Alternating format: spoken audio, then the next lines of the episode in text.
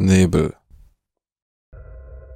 Wenn Sie dies lesen, dann bin ich tot und Sie befinden sich an Bord eines verlassenen Patrouillenschiffs der Cyclone-Klasse, der USS Mistral, deren Triebwerke und elektrische Systeme nicht mehr funktionieren. Ich bin, ich war der Offizier dieses Schiffes, Lieutenant Commander Ryan Simmons. Bitte lesen Sie dies sorgfältig. Wenn Sie ein Offizier oder ein Soldat der United States Navy sind, ist dies ein Befehl. Versenken Sie dieses Schiff sofort. Lesen Sie diesen Brief nicht zu Ende. Verlassen Sie sofort die Mistral und schicken Sie sie runter. Betrachten Sie dies als ein Quarantäneszenario. Alle Besatzungsmitglieder sind wahrscheinlich tot. Gott helfe ihnen, wenn sie es nicht sind. Wir sind acht Tage von Kirkwall entfernt und verfolgen einen unterbrochenen und verschlüsselten Notruf von einem scheinbar isländischen Fischereifahrzeug, der Magnus Dottir, tief in der Fischereiverbotszone der Nordsee. Wir fanden das Schiff, oder besser gesagt, wir fanden einen kilometerweiten Streifen aus Öl und Trümmern, von denen die größten noch brannten. In der Nacht zuvor hatte der wachhabende Soldat berichtet, einen Lichtblitz am Horizont gesehen zu haben. Die Besatzung der Magnus Dottir war nirgends zu finden, bis auf einen einsamen Fischer, der unverbrannt am anderen Ende des Trümmerfeldes trieb. Ihm war mit einem kleinkalibrigen Revolver in die Stirn geschossen worden. Als wir seine blassblaue Leiche aus dem eiskalten Wasser fischten, hielt er immer noch ein Fischermesser in der einen Hand fest umklammert. Was wir aus dem bruchstückhaften und verwirrenden Beweisen zusammensetzen konnten, war, dass die Besatzung aus unbekannten Gründen in einen Konflikt geraten war, der zum Mord an mindestens einem Matrosen und schließlich zur Sabotage und Zerstörung des Schiffes führte. Die Sichtweite betrug nur wenige hundert Meter, als wir am nächsten Tag lautlos zwischen den Trümmern umherschwebten, in der Hoffnung, einen Überlebenden zu finden. Die Besatzung war bereits sichtlich erschüttert von der Entdeckung. Die grimmige Angst vor dem Nebel und den einzelnen schwelenden Teilen der Magnus Dottir, die mit unserem Rumpf kollidiert waren, verunsicherte selbst die erfahrensten von uns. Wir hatten eine leichte Fahrt und die einfache Bergung eines Dutzends dankbarer isländischer Fischer erwartet. Was wir bekamen, war eine stille, ölverschmierte See, eine einzelne Leiche und mehr als nur ein paar quälende Fragen. Die Mistral war gerade gewartet worden, nachdem sie vor ihrer Versetzung in die Nordsee eine längere Tour mit der Atlantikflotte in Bahrain absolviert hatte. Sie war in gutem Zustand, so dass ich nur vermuten kann, dass das anfängliche mechanische Versagen ein Akt der Sabotage oder einer externen Kraft war. Der Vorfall ereignete sich in der ersten Nacht, als unser letzter Suchlauf abgeschlossen war und wir zum Ort der ersten Übertragung der Magnus Dottir zurückkehrten. Der Ort war auf den ersten Blick nichts Besonderes, nur eine kalte und einsame Reihe von Koordinaten und sonst nichts. Ich war in meiner Kabine und wollte mich gerade niederlassen, als der Ruf des Kapitäns ertönte, der wenig Informationen enthielt sondern nur den strengen Befehl, sich an Deck zu treffen. Ich zog mich schnell an und verließ meine Kabine in einer Wolke aus spürbarem Unbehagen und Angst. Die Rekruten und die Nachwuchsoffiziere liefen wie panische Ratten durch das Schiff in Richtung Deck. Keiner nahm Blickkontakt auf oder sprach. Es gab weder den üblichen Galgenhumor noch die Kameradschaft, die in Situationen mit begrenzten Informationen aufkeimt, sondern nur eine grimmige Trägheit, die uns hinaus in die arktische Nacht zog. An Deck war die Nacht unnatürlich klar und kalt und das Licht der Sterne brannte in der frostigen Luft. Um uns herum, nur ein paar hundert Meter entfernt, wirbelten Nebel und Wolken, als würden sie durch unsere Anwesenheit in Schach gehalten der Kapitän stand an der Reling und lehnte sich zusammen mit den Wachmännern über sie. Ich näherte mich ihm, plötzlich verzweifelt und in Panik, weil ich wissen wollte, was vor sich ging. Als ich es sah, das Licht, das von unter uns heraufflutete. Das Meer war flach, wie die Oberfläche eines Spiegels. Das Wasser war schwarz und reflektierte die blassen Nadelstiche der Sterne, aber unter der Oberfläche glühte etwas in einem kalten Licht. Pulsierende Formen in Violett, Grün und tiefem Kobaltblau leuchteten von unten. Sie flossen und verschmolzen und schimmerten lautlos, tief unter dem glasigen Meer. Wir starrten, zwei Dutzend Männer und Frauen, stumm und entsetzt von diesem Anblick.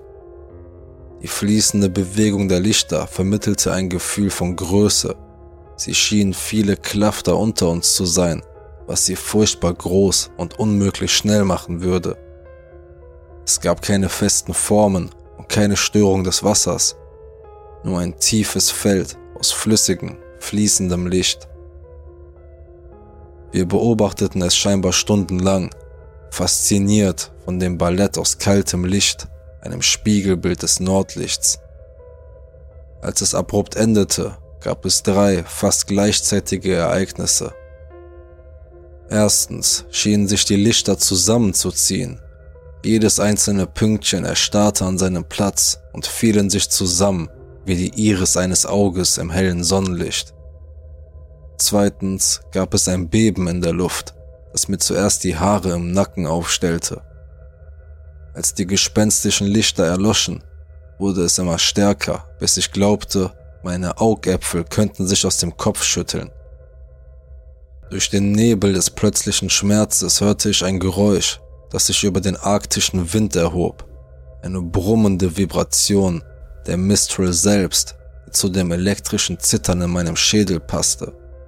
Es war, als ob jede Glühbirne an Bord der Mistral plötzlich mit Strom versorgt wurde, hell aufflackerte und geräuschvoll in ihren Gehäusen summte, als das Heulen einen Fieberpegel erreicht hatte, begann sie zu platzen und in einem Funkenregen zu zerspringen.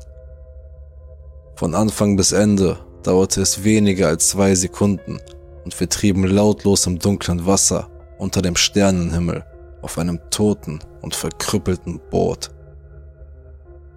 Der Schaden war unsichtbar, ohne offensichtliche Ursache und total.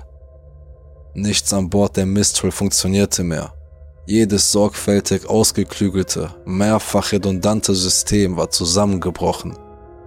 Jedes Licht war zerbrochen und selbst die Ersatzbirnen und die kleinen Taschenlampen, die wir alle bei uns trugen, hatten verschmolzene und unbrauchbare Glühfäden. Satellitentelefone, Kurzwellenradios, alle Kommunikationsmittel waren nutzlose Plastik- und Drahtklötze. Jede Batterie war leer jede Stereoanlage war stumm. Wir trieben dahin, ohne Segel oder Motor, isoliert von der Welt durch hundert Meilen schwarzer und stiller See. Die Besatzung bewegte sich in dieser ersten Nacht wie Maulwürfe durch das Schiff, tastete sich durch die dunklen Gänge und hatte nur ein paar blassgrüne chemische Lampen, um jedes System zu überprüfen. Sie gaben jede entmutigende Nachricht wie eine Feuerwehr durch die Dunkelheit weiter, bis zu dem Punkt, an dem der Kapitän und ich auf dem Deck standen und versuchten, uns einen Reim auf das Sinnlose zu machen.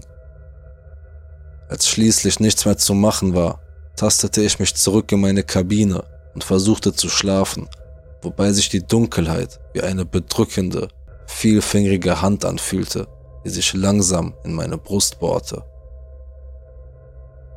Am nächsten Morgen verschaffte ich mir erneut einen Überblick über unsere Lage und betete für einen Funken Hoffnung, den wir in der Nacht verpasst hatten.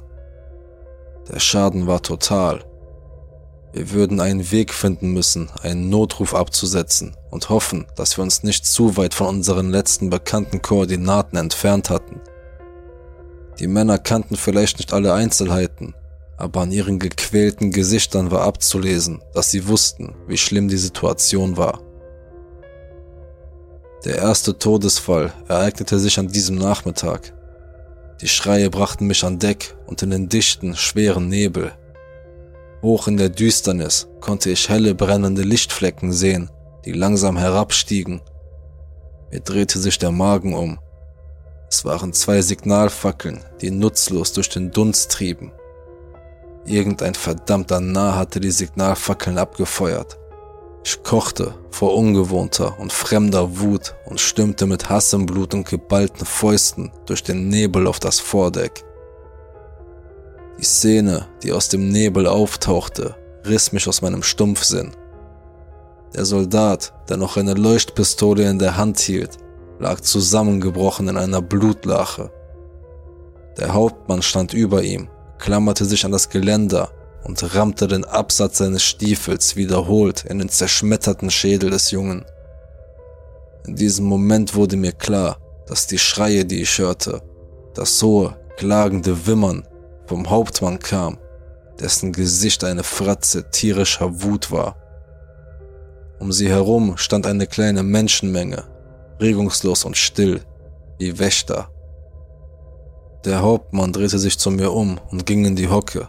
Seine Finger umschlossen die Leuchtpistole und er hob sie auf Augenhöhe mit mir. Wir starrten uns einen langen Moment lang an. Unsere Augen fixierten sich, während er schwer keuchte und sein Gesicht leicht mit Blut bespritzt war. Das einzige Geräusch war das feuchte, gurgelnde Ausatmen des Todesröchelns des Soldaten, eine Blutblase, die sich auf seinem zerstörten Gesicht bildete. Ich hatte mit diesem Mann fast ein Jahrzehnt lang gedient. Dies war nicht der Mann, den ich kannte. Er war ein hohles Gefäß voller Gewalt und Terror. Dann sprach ich ihn an und bat ihn mit beruhigender Stimme, mir die Leuchtpistole zu geben. Er sagte zunächst nichts, dann sprach er. Seine Stimme war ein winziger, zitternder Laut der von der dichten Düsternis um uns herum verschluckt wurde. Er hat uns ermordet, Ryan. Der Nebel. Die Fackeln werden niemals. Er schüttelte den Kopf und kniff die Augen zusammen, als ob er versuchte, sich aus einem Traum zu befreien. Dann schüttelte er sich einmal heftig, sein Rücken krümmte sich wie bei einem Anfall. Dieser verdammte Wichser hat uns umgebracht, wirkte er hervor. Die Leuchtpistole schwankte in der Luft und ich trat einen Schritt näher und streckte die Hand nach ihm aus. Er öffnete die Augen und ich erstarrte erneut, als wir uns stumm anstarrten. Du wirst hier sterben. Er kicherte leise. Ich wollte dich schon immer mal sterben sehen, du verdammter Feigling. Er warf den Kopf zurück und lachte, ein hyänenartiges Bellen in den grauen Himmel. Dann steckte er sich die Leuchtpistole in den Mund und feuerte, wobei sich die letzte Fackel entzündete und sein Kopf vorübergehend an einen heiligen Schein aus Magnesium, Orange und Rauch tauchte. Er stürzte zurück über die Reling. Wenn es beim Aufprall auf dem Wasser einen Laut gab, wurde er vom Nebel verschluckt. Ich stand eine gefühlte Ewigkeit da, Langsam dämmerte mir, dass ich alleine war, denn die schweigenden Zuschauer waren unter Deck verschwunden und hatten die düstere Geschichte zweifellos mitgenommen. Ich fürchtete um die Moral, eine absurde Sorge, wie ich jetzt feststellte, aber ich konnte mich nicht von der Stelle rühren, als würde das Meer durch bloße Willenskraft diesen Mann, meinen Freund, wieder auswürgen. Der erste Schuss riss mich aus meiner Träumerei. In den Notschränken entdeckte ich, dass noch eine Handvoll Leuchtpistolen übrig war, und ich stopfte eine in jede Tasche und betrat den schummrigen Gang nach unten an Deck. Über dem hohlen Widerhall der Schüsse ertönten andere dumpfe Geräusche, erstickte Schluchzer, Schreie von Schmerz und Wut, die alle den schwachen Eindruck von kupferfarbenem Blutgeruch vermittelten. Die Dunkelheit war beklemmend und dicht, während mein Herz in meiner Brust höher schlug. Das fahle Licht der chemischen Leuchtstäbe, die in regelmäßigen Abständen hingen, erhellte den kahlen Korridor und ich bewegte mich langsam auf meine Kabine zu. Sie war geplündert worden und meine Dienstpistole war verschwunden. In den nächsten beiden Kabinen lagen die Leichen der Unteroffiziere, ihre zerschmetterten Körper noch in den Kojen, die Schädel geöffnet wie blühende Blumen unter den gezielten Schüssen. Ich verspürte den ausgeprägten und irrationalen Wunsch, an Deck zu rennen und über Bord zu springen, um vom Boot weg in die unbekannte See zu schwimmen. Ich ergriff eine Leuchtpistole und hielt sie vor mir her. Weniger wie eine Waffe, als vielmehr wie ein Talisman und begann langsam den Korridor hinunter zu den Mannschaftskojen zu schreiten. Die Tür stand weit offen und der Geruch von Blut, Angst und Scheiße war ekelerregend. Als sich meine Augen langsam an das Dämmerlicht gewöhnten, sah ich ein Feld von Leichen, zerrissen, zerfetzt und zerschmettert von Kugeln und behelfsmäßigen Knüppeln. Ein paar der Männer bewegten sich noch und zuckten leicht. Wie erstarrt sah ich zu, wie ein Mann, dessen Gesicht eine Maske aus Blut und Wut war, den Kopf zu mir drehte und mit einem schwachen Wutschrei begann, sich mit den Armen und einem gebrochenen und zerschmetterten Bein auf mich zuzuschleppen. Aus den Schatten stürzte sich eine andere Gestalt auf ihn. Ein Stiefel grub sich mit einem nassen Knacken in den Rücken des Verwundeten. Ich erkannte das Gesicht des Angreifers im grünen chemischen Dämmerlicht. Ein ruhiger und buchhafter junger Mann. Wie der Captain war dies nicht der Mann, den ich kannte sondern eine Bestie, die seine Haut trug. Er griff nach unten und packte den Kiefer des verwundeten Mannes. Der Daumen glitt in seinen Mund. Der Verwundete knurrte, ein wilder, hirnloser Laut, und versuchte zuzubeißen, aber sein Angreifer packte ihn fest und zog. Der Kiefer löste sich mit dem Geräusch reißender Sehnen und einem gellenden Schrei der sich in Luft auflöste. Ich atmete nicht mehr und blieb stumm am Eingang stehen, aber der Angreifer riss den Kopf hoch, um mich zu sehen, und seine Nasenflügel blähten sich auf. Der Kieferknochen schlug mit einem fleischigen Geräusch auf den Boden auf, und er stürzte sich mit lautloser, tierischer Anmut auf mich.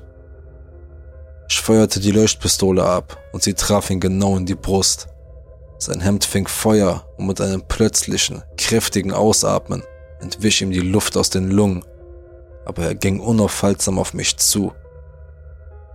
Als ich durch das Portal trat und die Tür zuschlug, war das Feuer in sein Haar geklettert und er quiekte jetzt, seine krallenbewehrten Hände immer noch nach mir ausgestreckt. Ich spürte, wie er gegen die Tür prallte und sah durch das kleine Bullauge die von Feuer umhüllte Albtraumgestalt, deren Lippen bereits weggebrannt waren und zwei Reihen perfekter Zähne zeigten. Er heulte auf und begann seine brennende Gestalt gegen die Tür zu schleudern. Einmal, zweimal, dreimal. Und dann war es still. Ich hob meinen Blick zum Bullauge und sah nur noch das schwache Bild der brennenden Gestalt, die in der Dunkelheit verschwand. Alle bewussten Gedanken verschwanden und ich floh aus diesem Leichenhaus. Ich habe jetzt alle Eingänge unter Deck verbarrikadiert und mich dem langsamen Tod durch die einhüllende Kälte ausgeliefert. Ich höre immer noch die Lebenden dort unten, die schreien und an die Türen hämmern. Es sind nicht die Männer, die ich kannte. Mit diesem Gedanken tröste ich mich, während ich sie in der Dunkelheit zurücklasse, damit sie verhungern oder sich gegenseitig umbringen. Wenn Sie bis hierher gelesen haben und noch nicht aus diesen Gewässern geflohen sind oder Gott bewahre, noch an Bord der Mistral sind, dann bitte ich Sie erneut. Geht jetzt, solange ihr noch könnt. Schaut nicht unter Deck. Es gibt niemanden mehr von uns zu retten und schon gar keinen, der es wert wäre, gerettet zu werden. Es ist jetzt kalt und der schwindende Tag überlässt das fahle, graue Licht der Dunkelheit. In dieser Nacht gibt es keine Sterne, nichts als die schwere Decke der Nacht. Wenn ich unter Deck gehen könnte, würde ich einen Weg finden, die Mistral zu zerstören, wie die tapferen Männer der Magnus Dottir. Aber es ist zu spät. Das Einzige, was ich aus meinen letzten Momenten machen kann, während alle Gefühle meine Gliedmaßen verlassen und das Schreiben unmöglich wird, ist eine Warnung. Bitte, schickt uns in die Tiefe. Sagt niemanden, dass ihr uns gefunden habt und kehrt niemals zurück. Es gibt Dinge und ursprüngliche Sehnsüchte, die älter sind als die Menschheit und Kräfte, die sich dem Zugriff unseres einfachen Verstandes entziehen. Und sie wohnen hier, unter dem gefrorenen Meer.